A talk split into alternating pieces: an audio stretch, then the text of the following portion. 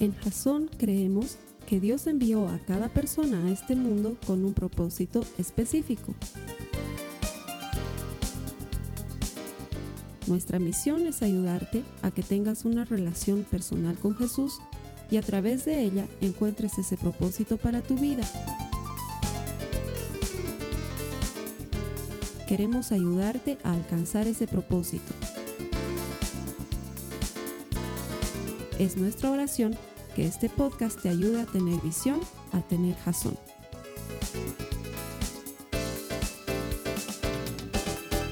Buen inicio de año y que el Señor te bendiga y te prospere. Estamos comenzando este 2016 tomados de la mano del Señor y estamos alegres de que te conectes y compartas con nosotros la palabra de Dios. Todo este esfuerzo que hacemos de poner una prédica cada semana en internet, lo hacemos convencidos de que podemos ayudarte a desarrollar una relación personal con Jesús. Esa es la base de todo. ¿Por qué? Porque todo el que encuentra a Dios encuentra vida. Y cuando encuentras a Dios, encuentras la vida que Él tiene para ti, te transformas en un auténtico seguidor de Jesucristo y eso marca la diferencia. Porque una cosa es ser simpatizante, pero otra cosa es ser seguidor. Nuestro objetivo es que tú te transformes en un auténtico seguidor de Cristo. No solamente por la recompensa que involucra seguirle y servirle, pero porque sabemos que es de bendición y de beneficio para todo aquel que se le acerca.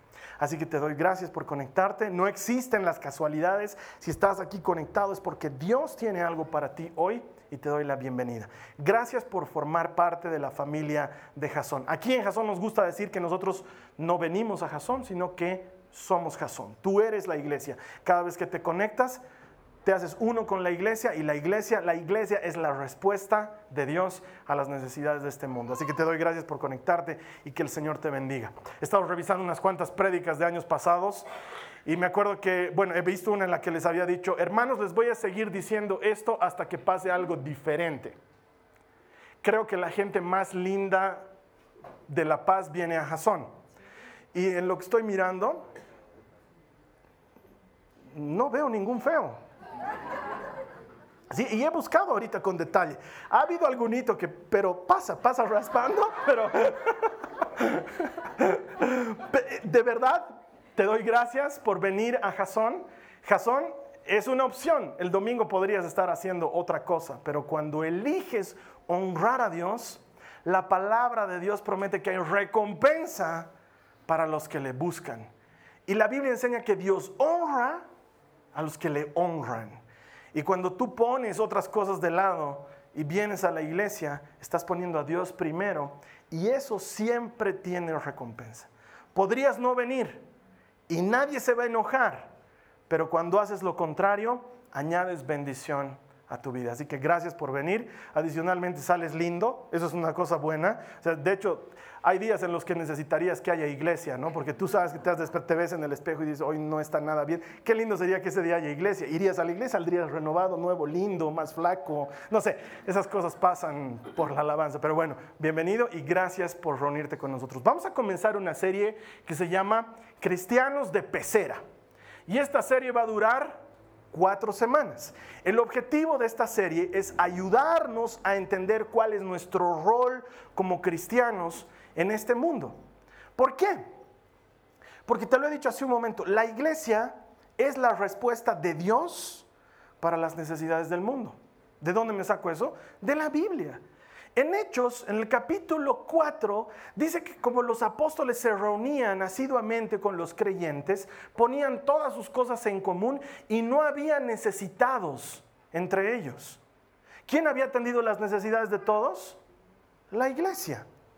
Ay, Carlos Alberto, es que eran poquitos, pues 12 gatos locos, más sus esposas, más sus hijitos. No, hermano. En la primera prédica de Pedro, le entraron como tres mil hombres sin contar mujeres y niños. La primera prédica de Pedro. Digamos que cada uno de los que han participado de esa predicación hubiera estado casado, ya son seis mil personas. Digamos que hubieran sido recatados y moralmente correctos y solamente hubieran contribuido con un retoño a la población de este planeta, ya ahí nomás tenemos nueve mil personas. O sea que ya ahí era grande, ya, pero le meteremos el machete, digamos que no son tantos, ya la mitad, 4.500, igual eran hartos. Primera prédica. El segundo problema es un problema tanta gente.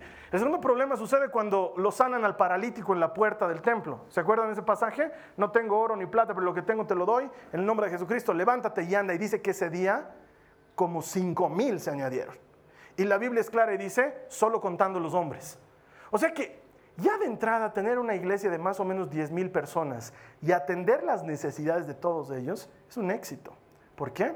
Porque la iglesia es la respuesta de Dios a las necesidades de este mundo. No fue el gobierno de la época el que atendió las necesidades de todos, fue la iglesia, no había necesitados entre ellos. La iglesia es la respuesta y nosotros, hermano, tú y yo, somos la iglesia. Nosotros no venimos a la iglesia.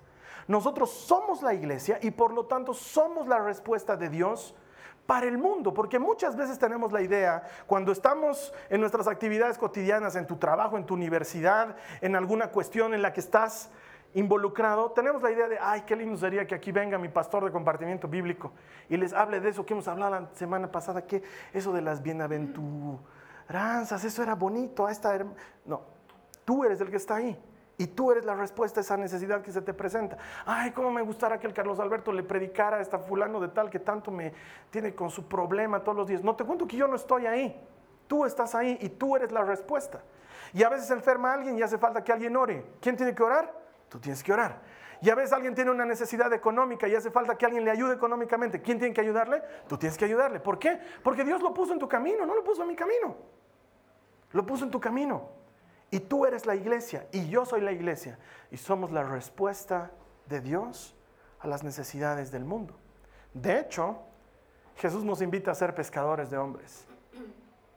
Se encuentra con unos cuantos pescadores, los llama y les dice, vengan conmigo, yo les voy a enseñar a pescar hombres. Y ese llamado, esa invitación es para todos nosotros. El problema es que muchos de nosotros, en lugar de ser pescadores, nos hemos conformado con cuidar el acuario con cuidar la pecera. ¿Sí? Y nos hemos encerrado dentro de nuestra pecera y ahí vivimos felices. ¿Hay necesidades afuera? Sí, hay hartas, pero alguien más debe atenderlas. Nosotros estamos felices aquí cantando nuestras alabanzas, leyendo nuestra Biblia, compartiendo entre hermanos. Dios te bendiga. Hasta hemos desarrollado una jerga especial de cristiano. Tenemos una manera especial de hablar entre cristianos. Te ves con un hermano, hermano, bendiciones, aleluya, hermano, Dios te bendiga, que sea un año de prosperidad y paz y que el Señor ensanche tus caminos, hermano, aleluya. Tenemos una manera especial, la, gente que no nos conoce es eso, ensanche tus what? ¿Sí? ¿Cómo se, ¿Qué es eso? Pero nosotros entre nosotros tenemos una subcultura. No está mal cuando sigues saliendo de la pecera a traer más peces a la pecera. Está mal cuando nos quedamos ahí adentro y empezamos a vivir allá adentro. Y nos olvidamos de que la iglesia es la respuesta de Dios para el mundo. La respuesta no va a venir por medio del gobierno, no va a venir. La respuesta no va a venir por un modelo económico, no va a venir, no va a venir por un gobierno que se asocie con otro gobierno, no. La respuesta viene por medio de Jesucristo. Y Jesucristo se mueve en medio de la alabanza de su pueblo. Tú y yo somos la respuesta. Pero para eso tenemos que involucrarnos. Tenemos que dejar de ser cristianos de pecera y salir de la pecera y empezar a anunciar que hay esperanza para los que todavía no han entrado. Anunciar que no es que somos mejores que los que no han entrado en la pecera, porque no somos mejores, pero se vive mejor, que es diferente. No es que hay solución y paz y todo es un camino de rosas y todos estamos bañándonos en leche todas las mañanas, aunque personalmente digo que asco, digamos, ¿no? Pero hay gente que tiene una idea así de, ah, bañarse en chocolate. Yo, yo quiero bañarme en agua. Sí, listo. Una vez al día, suficiente. Para los que no sabían que por lo menos una vez al día. Ser cristiano no es que tu vida se soluciona. Para nada y tú y yo lo sabemos, probablemente algunos de los que están aquí han o están o van a enfrentar de las peores cosas que le puede suceder a un ser humano. Pero lo que tú y yo sabemos es que con Cristo lo que sí hay es respuesta. Con, con Cristo lo que tú y yo sabemos que hay es ayuda oportuna. Y el mundo necesita eso. El mundo necesita eso. necesita cristianos que salgan de la pecera para traer más peces adentro, porque somos pescadores de hombres. De hecho, te voy a contar algo que me pasó hace unos años atrás. Eh, cuando yo era soltero, empecé a criar peces. Tenía dos peceras grandes en mi casa.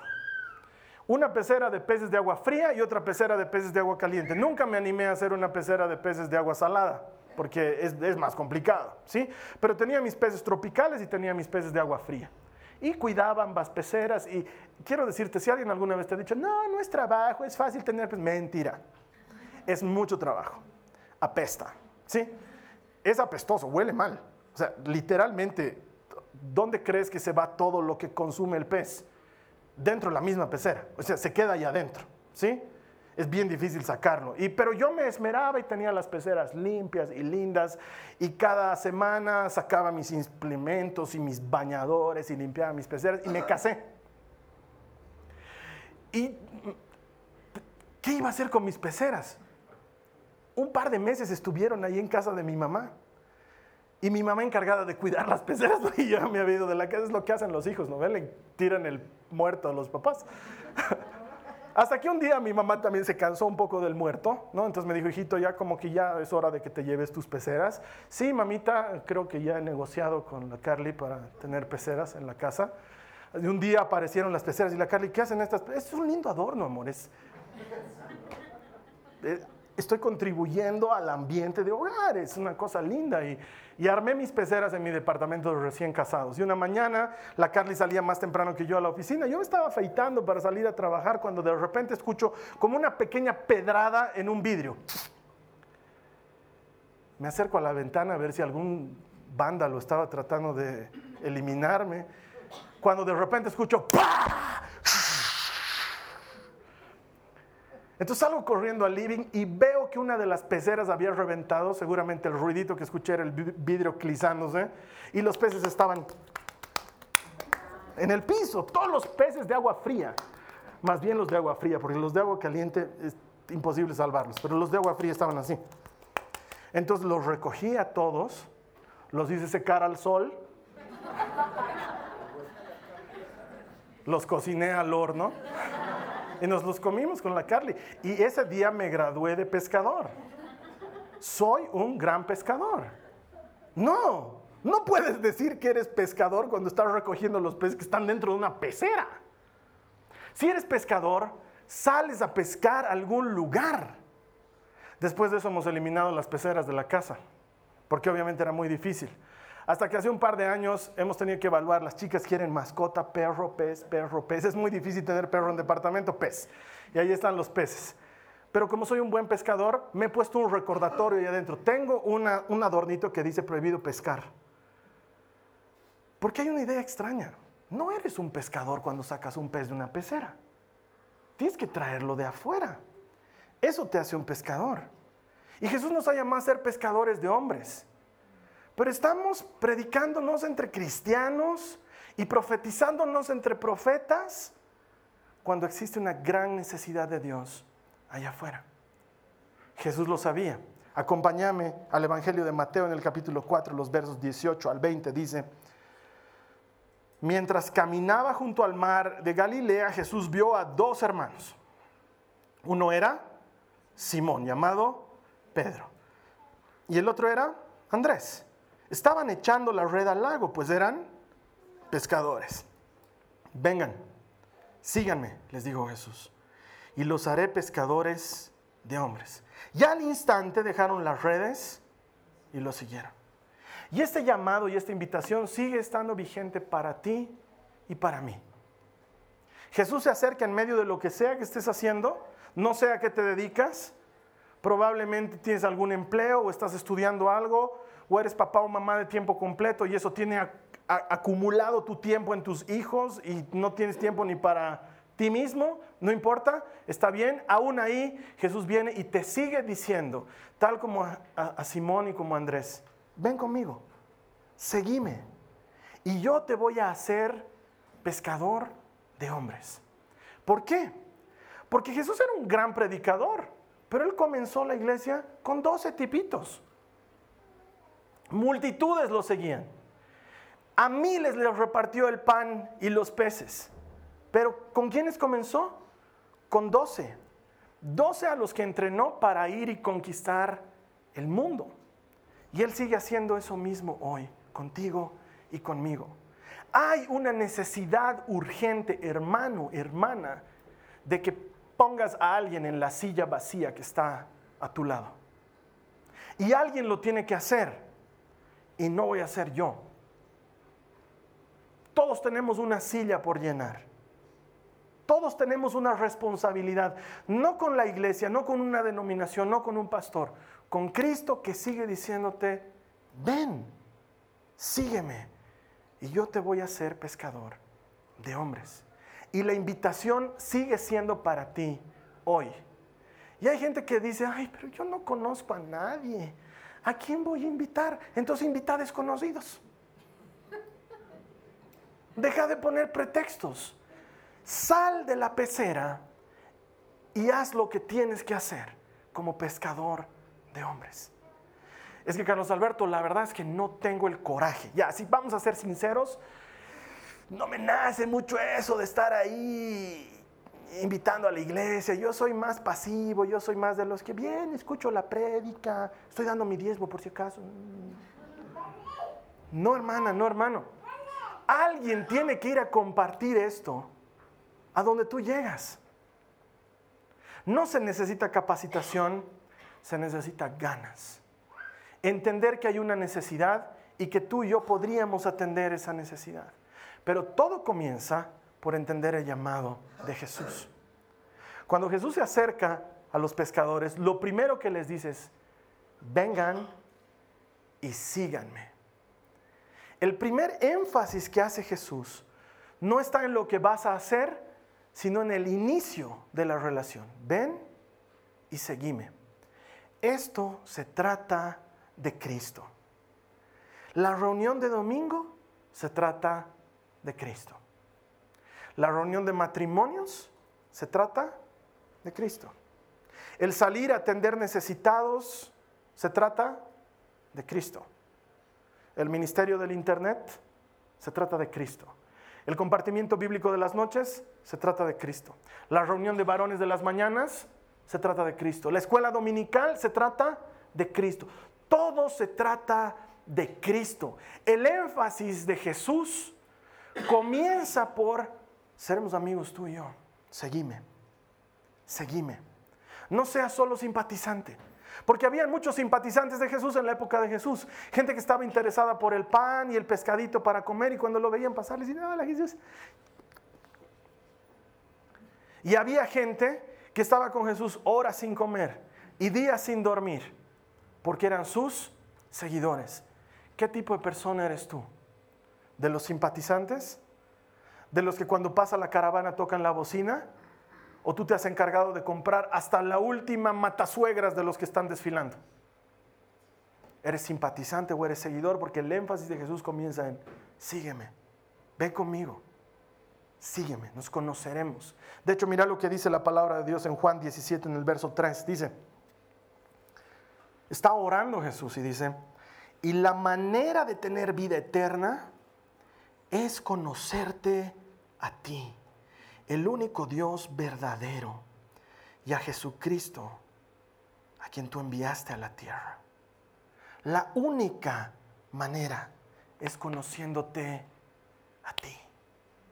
Esto se trata de conocerle a Él. Esto se trata de pasar tiempo con Él. La iglesia no es magia. La gente no va a entrar aquí y va a ser transformada porque cruzó la puerta. No. La gente va a entrar aquí va a ser enseñada en tener una relación personal con Cristo y fruto de conocerle a Él, su vida se transforma.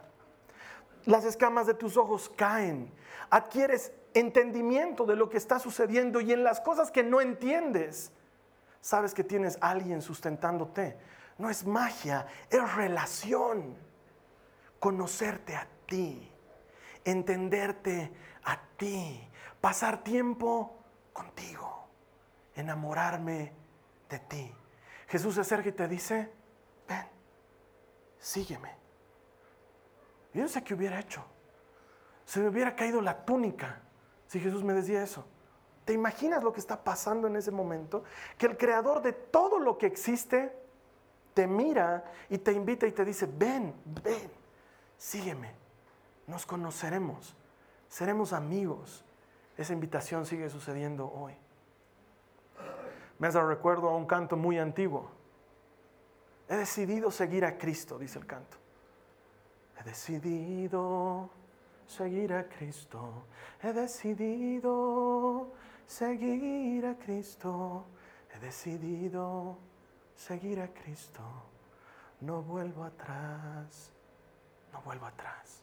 No vuelvo atrás. He decidido seguirte, Señor. He dejado cosas atrás, sí, claro.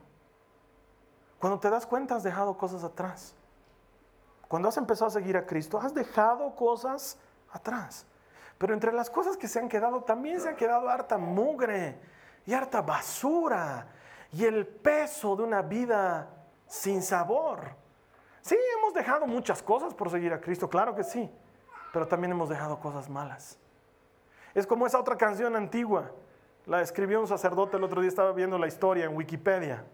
Y es una de las canciones cristianas más famosas de la vida. Tú has venido a la orilla. No has buscado ni a sabios ni a ricos, tan solo quieres que yo te siga. Señor, me has mirado a los ojos, sonriendo has dicho mi nombre. En la arena he dejado mi barca y junto a ti buscaré otro mar. ¿Por qué? Porque no me voy a entretener cuidando la pecera. Hay hartos peces que pescar, pero todo comienza por conocerte a ti, por enamorarme de ti. Hay mucha gente que no entiende el pasaje en el que Jesús dice, toma mi yugo y lleva mi carga. Uno dice, ¿cuál es el yugo? Y, no entienden cuál es el yugo del Señor y algunos piensan mucho, el yugo del Señor debe ser el marido que me ha tocado porque Dios, no, porque encima dice que es ligera. Y si tu marido está panzoncito, entonces de, yugo del Señor no tiene nada. Pero ¿alguna vez te has puesto a pensar cuál es el yugo del Señor? ¿Cuál es su carga? Porque eso solo surge en una conversación. Es charlando con Jesús y diciéndole, Señor, ¿tú tienes una carga? ¿Qué carga tienes? ¿Qué carga tienes? El yugo del Señor es fácil, ¿por qué? Su carga es ligera, ¿por qué? Porque Él ha hecho el 99% del trabajo, que es salvar a la gente. Lo único que falta, el 1%, es avisarle a la gente que ya los salvaron. Ese es el yugo del Señor. Que alguien se haga cargo de avisarles a los demás que hay salvación en la sangre de Cristo, hay perdón en la sangre de Cristo, hay esperanza en la sangre de Cristo. Y eso es fácil de llevar, dice Jesús. No es difícil. No se trata de formación, conocimiento, clases. Se trata de enamoramiento. Sígueme. Ven conmigo. Caminaremos juntos. Y si miras bien el pasaje que acabamos de leer en Mateo, Jesús le dice a Pedro y a su hermano Andrés, síganme y yo los voy a hacer pescadores de hombres. Y eso sigue sucediendo hoy. El énfasis de esto está en, ven conmigo, nos conoceremos, seremos uno, seremos buenos amigos, verdaderos best friends forever. Y entonces yo te voy a hacer a ti algo diferente. Si te das cuenta, Jesús no dice estoy buscando pescadores. ¡Uh, qué casualidad! Aquí tenemos dos. No, Él no hace una gestión por competencias. ¿sí? A ver quién es más apto para. Jesús lo único que necesita de ti no es lo que tú eres, es lo que Él va a hacer contigo. Y Él ya lo sabe de antemano. Él te mira y Él sabe lo que puede hacer contigo. Y esto se trata de que lleguemos delante de Jesús con la suficiente humildad para reconocer que hemos fallado, que hemos pecado y nos arrepintamos de eso y recibamos la nueva vida y la nueva condición que Dios tiene para nosotros, tal y como sucede con Mateo. Acompáñame por favor a Lucas no a Mateo, vamos a hablar de Mateo, pero desde Lucas. Lucas 5, 27 y 28, por favor. Lucas 5, 27 y 28. Después de esto, salió Jesús y se fijó en un recaudador de impuestos llamado Leví. Este Leví es Mateo, era su otro nombre, Leví, ¿sí? Sentado a la mesa donde cobraba. Sígueme, le dijo Jesús. Y Leví se levantó, lo dejó todo y lo siguió. Él no te llama por quién eres, porque probablemente entonces Leví no calificaba, era un cobrador de impuestos. Era de lo peor de lo peor de esa época, era corrupto, era, como que tú hubieras estado queriendo contratar a alguien del fondo indígena. Sí, o sea, dices, tendré cuidado, Jesús no está pensando en lo que eres. Ah, para los que están fuerísima de contexto, de contexto porque están en el exterior, es porque hay serios casos de corrupción en Bolivia en relación al fondo indígena. Si no es nada discriminatorio, ¿sí? Pero es, eh, haz de cuenta que vas a contratar a la institución más corrupta de la vida y lo contratas al más corrupto de todos, al que le ha abierto la puerta al Chapo cuando se estaba escapando de la cárcel. y tú le dices, sígueme. Eh, Mateo era eso. Era un hombre que ganaba plata de hacer cosas por debajo de la mesa, ¿sí? Y cobraba cierta cantidad de impuestos, pero una partecita era para él y para los guardias también, ¿no? Porque todos todo funcionaba igual que hoy, ¿sí? O sea, tú tenías que darle un poquito de, para que luego tú también puedas recibir y la gente terminaba pagando más. Y a ese, a ese Jesús viene y le dice, ven, sígueme. Entonces Jesús no nos llama por lo que somos, porque muchas veces uno piensa, mm, a mí Jesús me puede llamar, porque yo estoy graduado, tengo PhD, MBA, CHG, QHS, todas esas cosas. No, y no me malentiendas, no es que eso no le sirve a Dios, claro que le sirve, pero Él no está interesado en lo que eres, Él está interesado en lo que vas a hacer con Él.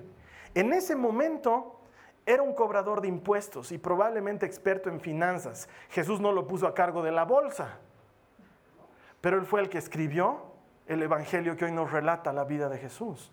Era clave en el propósito de Dios.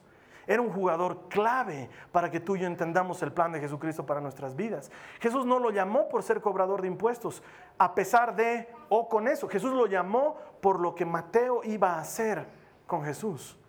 Y de la misma manera, él sigue acercándose a ti hoy y te dice, ven, sígueme y yo te haré pescador de hombres, porque uno dice, es que yo no tengo lo que hace falta, Señor, este hermanito está aquí cumpliendo 25 años de cristiano, yo tengo tres meses, no tengo lo que hace falta. No necesitas un gran currículum para ser pescador de hombres, solo necesitas hacerle caso a Dios.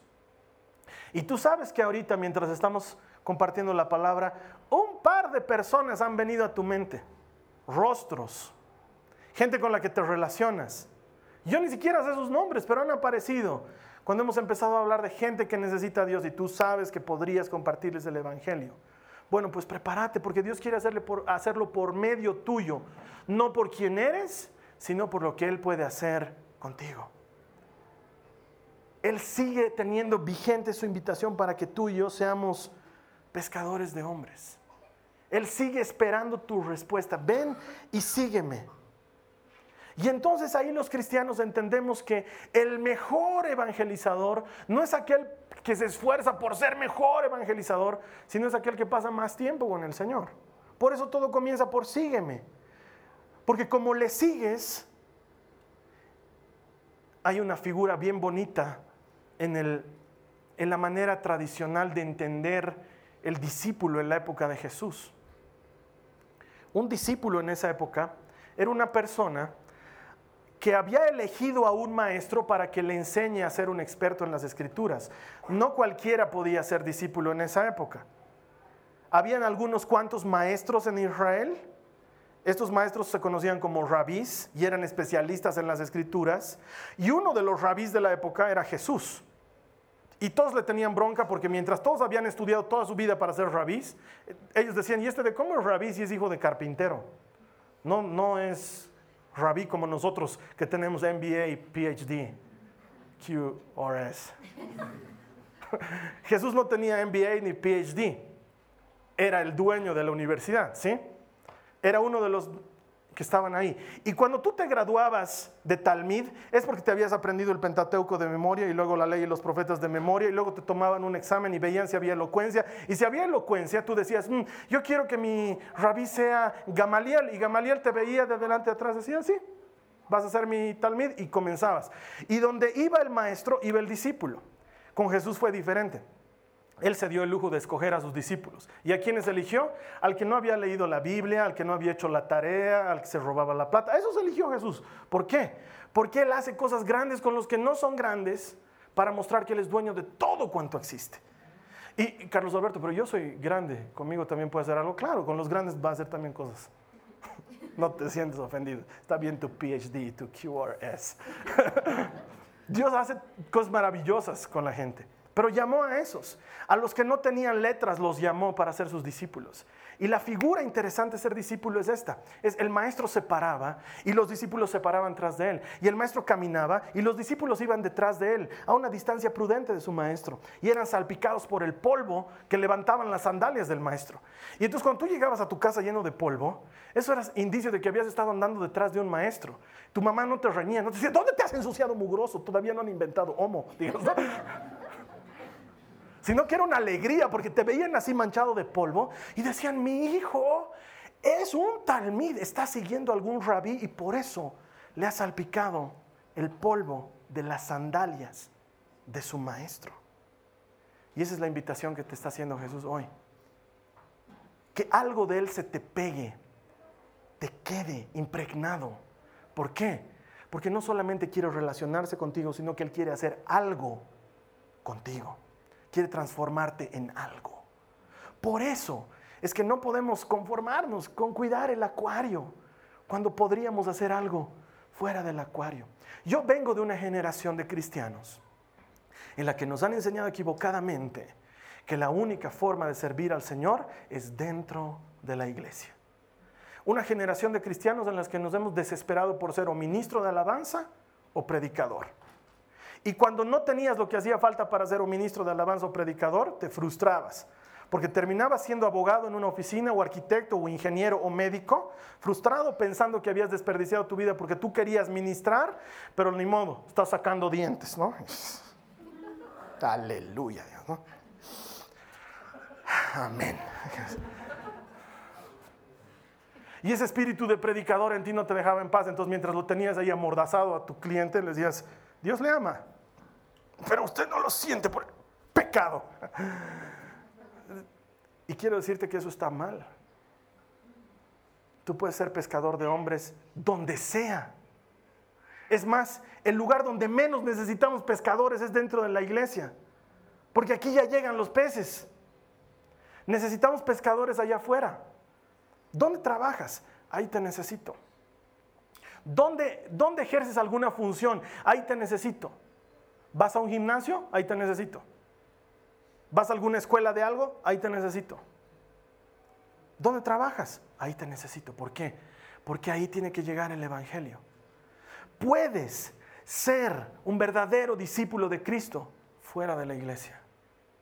Puedes ser un verdadero servidor de Dios fuera de la iglesia. De hecho, hay muy poco espacio para ser predicador o ministro de alabanza pero hay muchísimo espacio para que alguien hable de Jesús allá afuera. Se necesita gente que entienda que los cristianos hemos sido encomendados por nuestro Señor, por aquel a quien seguimos y servimos para que para vivir en el mundo, para ser luz del mundo. Porque nadie enciende una lámpara y la mete debajo de una cama, dice Jesús. Sino que más bien cuando enciendes la lámpara la pones en el lugar más alto para que alumbre a todos los que están ahí. Eso es lo que tú y yo necesitamos ser. En donde sea que nos movemos, ser luz. ¿Por qué? Porque afuera se están haciendo las cosas mal y tú y yo lo sabemos.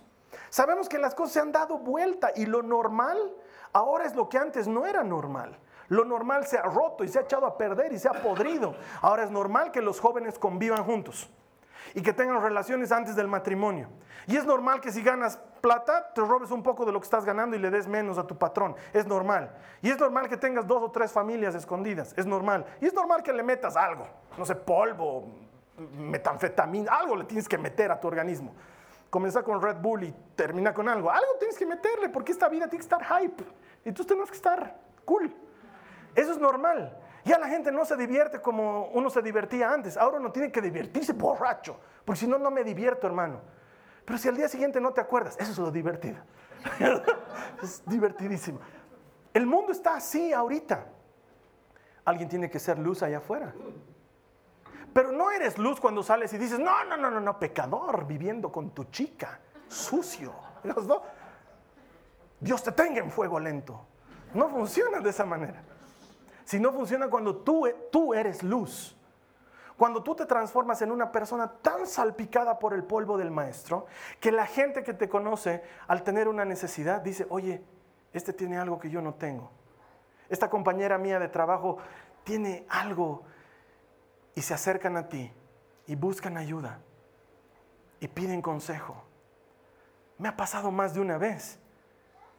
En mi oficina yo no ando predicando el Evangelio y hermanos, bienvenidos a nuestro devocional diario, porque no son cristianos.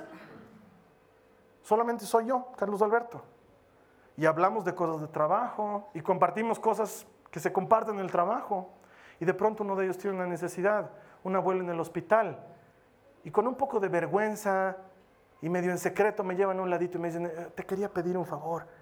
Mi abuelito lo han metido al hospital, ¿puedes rezar por mi abuelito? Y entonces yo no le digo, ah, claro, pecador, ahora sí, pues ahora sí te habías acordado de Cristo. Claro, pero anoche que estabas contento. No. Claro, le digo, ¿quieres, ¿quieres que recemos juntos ahorita? Sí, se puede, claro que se puede, dame tus manos. No le digo, no, hermano, solamente entre santos y dignos vamos a orar. Voy a pasar tu petición al ministerio de intercesión. Te vamos a estar dando un seguimiento. Tranquilo, hermano. Dios se va a hacer cargo. Tú, mientras tanto, arrepentite tus pecados y convertir. No. Hay que ser luz. ¿Cómo eres luz? Llevando el amor de Jesús a donde quiera que vayas. De hecho, mira lo que dice Jesús en Juan 17, los versos 16 y 18. Dice, al igual que yo, ellos no pertenecen a este mundo. Hazlos santos con tu verdad, enséñales tu palabra, la cual es verdad. Así como tú me enviaste al mundo, yo los envío al mundo. ¿A dónde envía Jesús a sus pescadores? Al mundo. Estábamos charlando hace unos días atrás, unos amigos contaban que el pediatra de sus hijitos sale frecuentemente de pesca a unos pequeños laguitos que hay por, los, por las zonas aledañas a los yungas. Pero también hay criaderos de peces. Y nos contaban que este su amigo, este su pediatra, va y pesca, pero no en los criaderos, porque no debe haber nada más fome que pescar en un criadero, ¿no?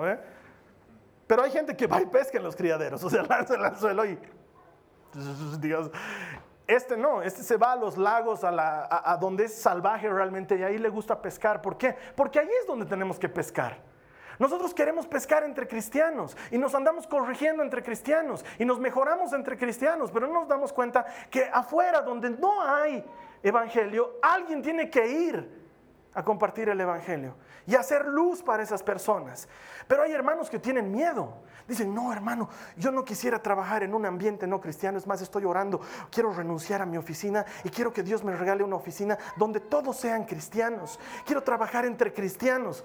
Para empezar, es bien difícil encontrar ese tipo de oficinas. Y para seguir, es horrible trabajar entre puros cristianos. Tengo que decirte la verdad. ¿Sabes qué tienes que hacer? Te va a parecer extraño lo que te voy a decir. Anda a trabajar en una oficina normal. Donde no hayan cristianos, donde seas el único cristiano y empezar a hacer luz allá adentro. En lugar de ser el odiado de las naciones, tienes que ser el amado de las naciones. Porque a los cristianos nos ralean, ¿por qué? Porque nos portamos como unos locos cuando trabajamos en lugares donde no hay cristianos. Y de repente te aíslas del mundo. Te pones ahí tu Hillsong United y tu salvapantallas de Jesús tocando la puerta. Y cuando la gente viene y te dice, ah, eh, fulano, ¿qué, qué, qué, qué? Ay, perdón, no te quería preguntar. No, me has interrumpido. Justo estaban pasando la prédica. Y nos hacemos repelentes. Nos hacemos odiosos. El cristiano es el que no presta ayuda. El cristiano es el que no se involucra con los demás. Uy, porque no quiero contaminarme. Uy, los alemanes. Y no nos juntamos, ¿vas a ir a la reunión esta noche? No, hermano, yo no participo de las obras estériles de la carne. No, pero te cuento que no es parrillada, o sea, solamente... ¿Vas a ir al cumpleaños de la fulanita? No, hermano, no os sentaréis en mesa de escarnecedores. Con razón luego la gente no quiere estar con los cristianos. Entonces, la anterior semana, mientras maduraba este concepto en mi cabeza, estaba comprando comida en un restaurante de comida rápida. Y detrás de mí habían dos muchachos que estaban haciendo fila, una chica y un chico. Era su primera cita, se notaba. Estaban charlando y decían, oye, ¿te acuerdas del fulano? Claro, sí, le dice él, la chica, sí, me acuerdo. Sí, era mi chico, pero hemos terminado. ¿Estabas con él? Sí, sí. Lo que pasa es que éramos amigos desde que éramos chiquititos, éramos mejores amigos, pero ha habido una época en la que él empezó a dar muy duro a la marihuana, o sea, muy duro, pero luego se ha vuelto cristiano y eso lo ha curado de la marihuana. Entonces yo estaba escuchando y decía, ah, está qué bien, algo bueno, se ha curado de la marihuana. Y entonces ha venido y me ha dicho, si quieres seguir siendo mi chica, tienes que volverte cristiana y le he terminado. He dicho, ¿quién es ese bestia? Dios mío, ¿por qué? ¿Por qué? ¿Por qué ha hecho eso? ¿Quién es su pastor? Porque tenemos esa idea, ¿no? Alguien viene y te dice, no, terminale porque si quieres seguir con él, tiene que ser cristiano. ¿Quieres seguir siendo su amigo? Tienes que ser cristiano. Y el otro chico les dice, ay, sí, eso es lo horrible de los cristianos. Quieren meterte en sus cosas. Y esa doble moral que tienen, porque por un lado dicen una cosa y por otro lado dicen otra cosa. Y entonces ese rato, yo quería darme la vuelta y decirles, hola, me llamo Carlos Alberto, soy pastor, no conoces mi iglesia. Y luego he dicho, no sé si es tan buena idea. Tal vez me apedrean en este lugar.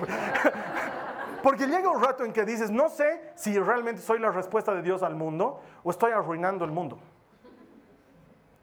Porque se supone, la Biblia dice que en un principio el, factor común es que los discípulos gozaban de buena fama entre la gente que no creía en Jesús. No eran odiados, gozaban de buena fama entre la gente que no creía en Jesús. Y yo sé que algún hermano me va a decir, ah, pero la amistad con el mundo es enemistad con Dios. Y entonces, si no nos acercamos al mundo, ¿cómo vamos a traer a la gente que está en el mundo. No, no entiendo. Porque lo que entiendo de la amistad con el mundo es esto, lo que dice Jeremías. Que ellos se conviertan a ti, tú no te conviertas a ellos. Porque también sé que hay cristianos que sobre pretexto de ir al mundo, hermano, estamos haciendo a Katanas, han reabierto y hay un par de hermanos por los que hay que orar ahí adentro. Katanas es un table dance aquí en La Paz, aclaración para los que no saben. Entonces, hermano, estamos bien. Pobrecito ese hermano ha sufrido harto, le han cerrado su boliche, hay que ir a orar por él. Además, tal vez somos bendecidos en esa reunión, hermano. Deben ser bien pobres las chicas que van ahí porque no tienen ropa, hermano. O sea, yo entiendo lo que es amistad con el mundo y no nos daremos a los sonsos. Sabemos de lo que estamos hablando. Pero a menos de que te hagas amigo de gente que no viene a la iglesia, no hay manera de que le compartas el Evangelio a alguien que no viene a la iglesia. Necesitamos hacer algo diferente. Si queremos llegar a la gente que no hemos llegado todavía, tenemos que hacer lo que no se ha hecho todavía. Necesitamos cambiar nuestro chip y salir de la pecera y trabajar en ser contagiosos. El Evangelio es contagioso. No es algo que se impone, es algo que se contagia. Tu hijo no va a querer venir a la iglesia porque le impones venir a la iglesia. Va a querer venir a la iglesia cuando vea que tú vives a Cristo, que se te nota que vives a Cristo. Es una cosa linda cuando hablas con tus hijas y les dices, este domingo reiniciamos Jason y dicen, ¡Woo! Jason, yeah. Ay, Carlos Alberto, es que tus guaguas tienen 6 y 8 años. Sí, pero algo tienes que hacer para que a los 6 y 8 años les interese venir a la iglesia. Y no es jesuciarles, no es, ¿sabes qué? Satanás, y déjame de hacer esas pulseras del demonio que te van a llevar a la Porque todo tiene demonio. Y entonces nos enfocamos tanto en eso que nos olvidamos de ser contagiosos para la gente. Y hay gente que dice, uy, si así son los cristianos, yo no quiero ser cristiano, prefiero ser cientólogo. Tú y yo estamos invitados a ser contagiosos. Quiero terminar con esto. ¿A quién vas a contagiar del Evangelio esta semana? ¿A quién vas a contagiar del Evangelio este año? ¿A quién vas a contagiar? ¿A quién le vas a hablar de que hay esperanza y salvación en la sangre de Cristo? ¿A quién? Ponlo en tu corazón y en tu mente. Y ahora empieza a pensar, ¿cómo y cuándo vas a salir a pescar hombres? Porque sí, inspirador el mensaje, pero si seguimos cuidando la pecera, no estamos haciendo aquello para lo que Jesús nos ha tomado en cuenta. Porque si tú has llegado antes a la iglesia, es porque hay otro que va a llegar después de ti por ti. Y Jesús está esperando que le ayudes a llevar su carga. No solamente que va a ser la línea para este año, pero que debería ser el enfoque de nuestras vidas. Contagiar el virus de Cristo que salva, sana y perdona. Que responde a necesidades. Que ha hecho que tu vida sea diferente y por eso estás aquí hoy. Que hace 25 años ha hecho que mi vida sea diferente y por eso estoy aquí hoy. Y sigue haciendo exactamente lo mismo. ¿Cuándo? ¿Cómo lo vas a hacer? Es una respuesta que solo tú puedes responder.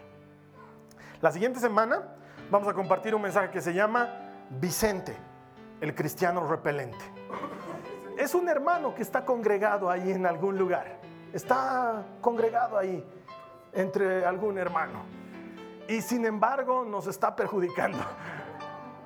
Entonces, por favor, te voy a pedir que vengas con mucho espíritu de no juzgar la siguiente semana. Sí, porque a veces uno viene con, con ese, no sé, esa habilidad de identificar a esos hermanos y entonces, no. La siguiente semana necesito que vengas con el espíritu de ver qué de Vicente hay en ti para que lo saques.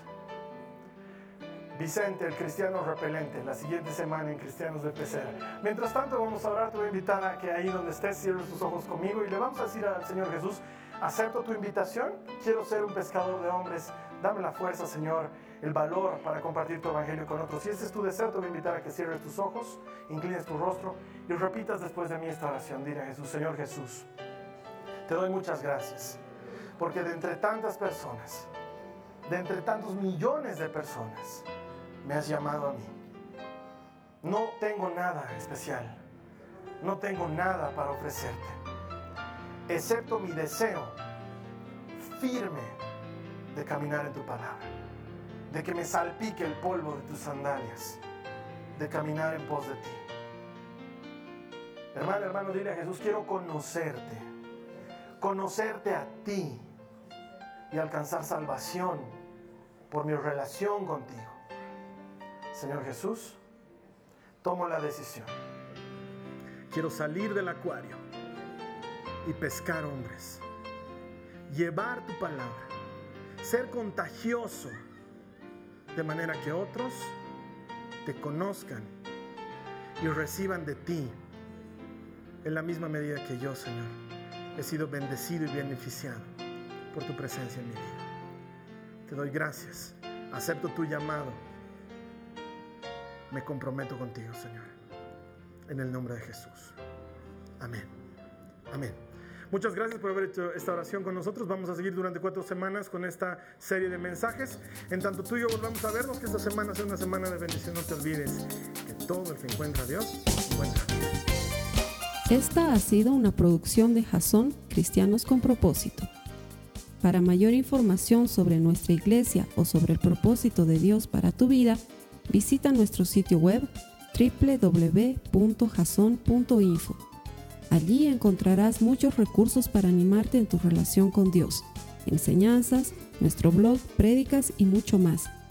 Te lo deletreamos www.jazon.info.